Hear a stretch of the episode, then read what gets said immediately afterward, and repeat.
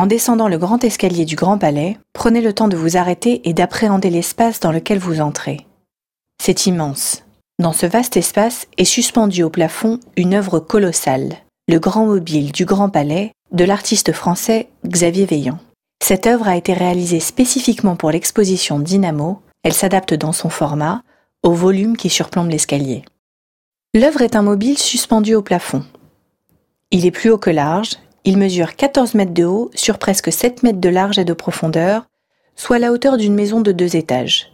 Il est constitué de six barres noires horizontales, étagées de manière irrégulière, auxquelles sont suspendues 19 sphères lisses et à facettes, appelées aussi polyèdres. Toutes les sphères sont de couleur bleu-noir. Ces sphères sont en PVC gonflable. Elles sont toutes de tailles différentes. Les éléments du mobile bougent très lentement.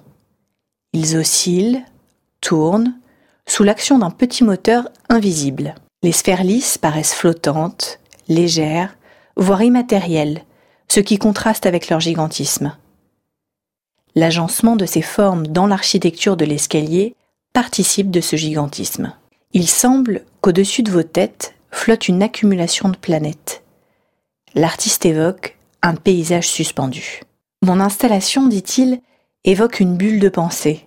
Elle est comme la somme des pensées des visiteurs. Elle correspond à mon désir de travailler dans des espaces ouverts et moins protégés, où la notion d'auteur s'estompe, comme c'est le cas en architecture ou pour l'art dans l'espace public.